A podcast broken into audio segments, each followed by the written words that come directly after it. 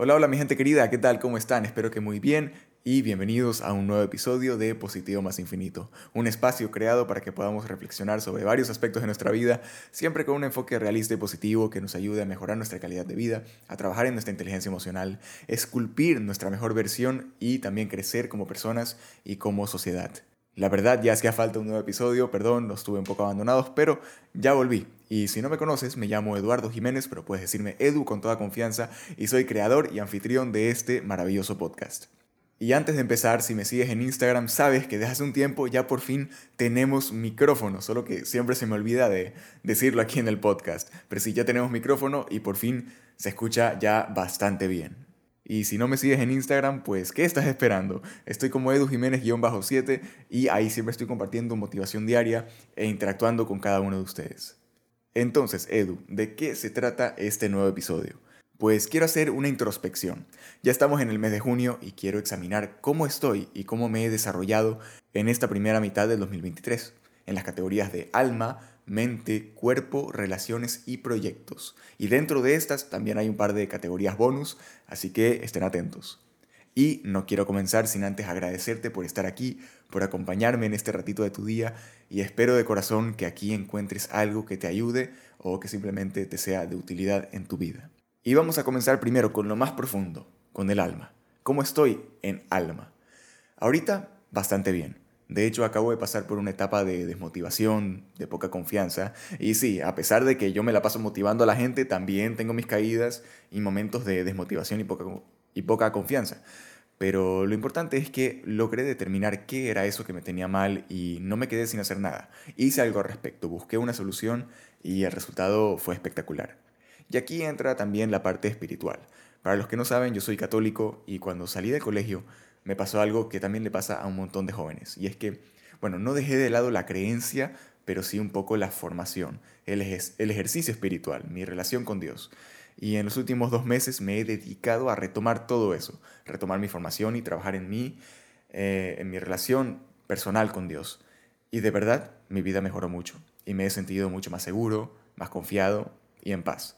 Así que si tú estás pasando por una etapa parecida como de independencia espiritual, pues tómate tu tiempo, pero no tardes mucho en regresar, porque esa parte espiritual en tu vida te va a beneficiar mucho.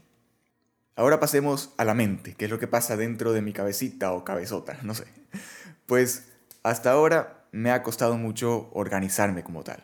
Organizar mis pensamientos, mis tareas pendientes. Y eso pues sí me ha hecho, o sea, ha hecho tambalear un poco mi cerebro. Pero ya lo estoy manejando. Ya estoy despertando nuevamente pues el hábito de escribir todo lo que tengo que hacer. Eh, agregando también que este año empecé a hacer el famoso journaling, eh, esa práctica de escribir todo lo que pasa por mi cabeza, todo lo que me sucede eh, en mi vida en general, ¿no? Como un tipo de diario.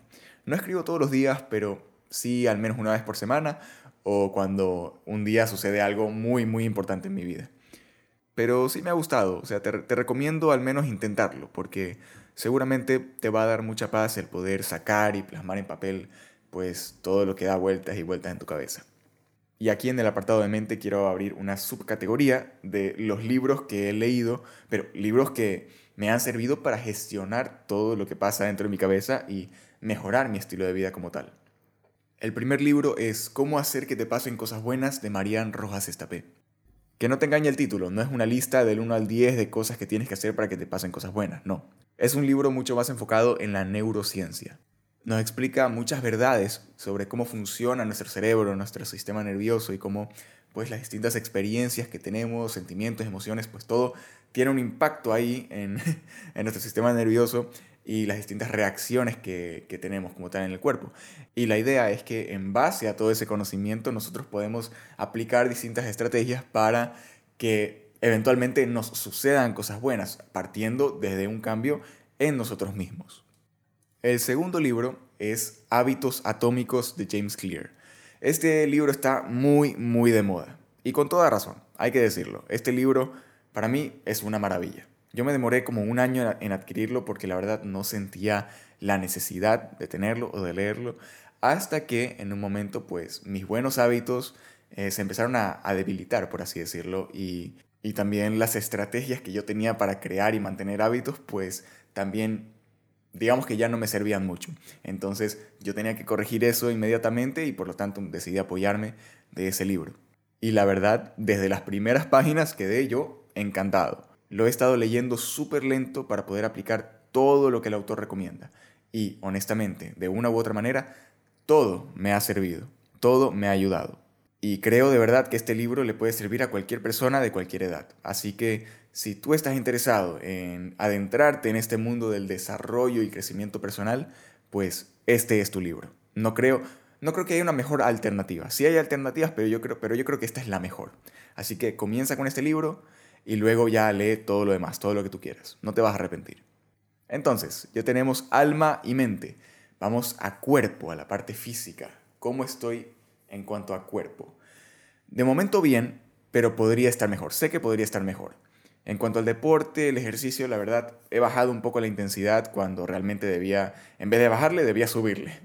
Y en cuanto a los retos físicos, pues, como algunos de ustedes ya sabrá, nunca cumplí el reto de, los 20, de correr los 20 kilómetros.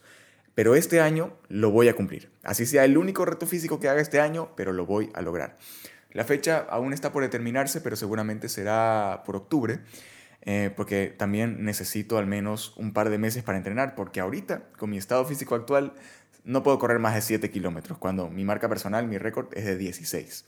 Así que ya lo saben, desde ahorita yo estoy determinando que este mismo año voy a cumplir con ese reto de correr los 20 kilómetros, así sea el único reto físico que haga.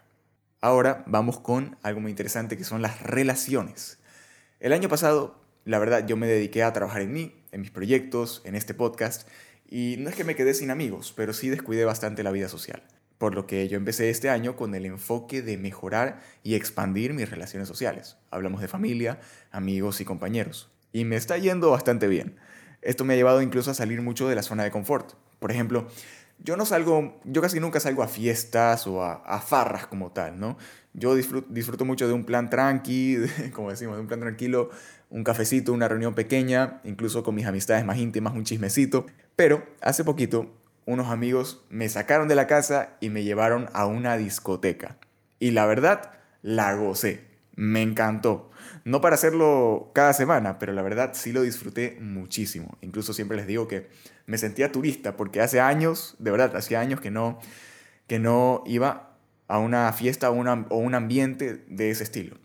Y en general, pues eso, me he vuelto mucho más flexible con mis horarios, con mis tareas pendientes. No es que he dejado de hacer lo que tengo que hacer, no, pero sí me he vuelto más flexible justamente para darle más tiempo, para poder dedicarme más a mis amistades, a mis relaciones sociales, a reforzar, como yo digo, a reforzar esas relaciones que son importantes para mí. Y hasta ahora me, me ha ido bastante bien y así seguiremos hasta el resto del año. Y finalmente vamos con proyectos. En este apartado, y realmente en todos los demás, tiene lugar el segundo enfoque que establecí este año. Primero fue el enfoque social, porque son dos enfoques, el enfoque de las relaciones sociales y el enfoque de la perseverancia. En serio aprendí demasiado del año pasado, porque el año pasado también pues empecé muchas cosas y no las terminé. Y me comprometí con muchas cosas que finalmente nunca hice. Y este año yo determiné que no iba a cometer el mismo error. Y hasta ahora he cumplido con mi palabra.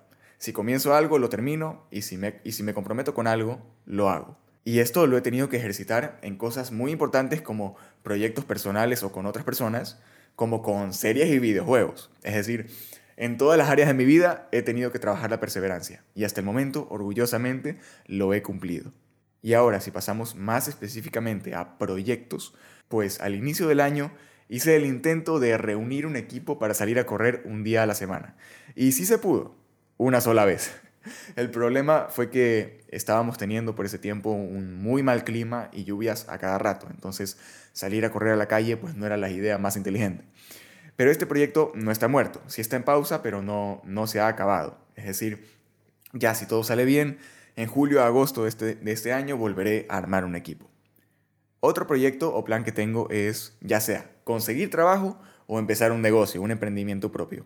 En enero, febrero de este año yo empecé a planificar esto del emprendimiento, pero quedó en pausa, me enfoqué en otras cosas, pero sé que ya es hora de tomar una decisión y hacer que una de las dos cosas sucedan.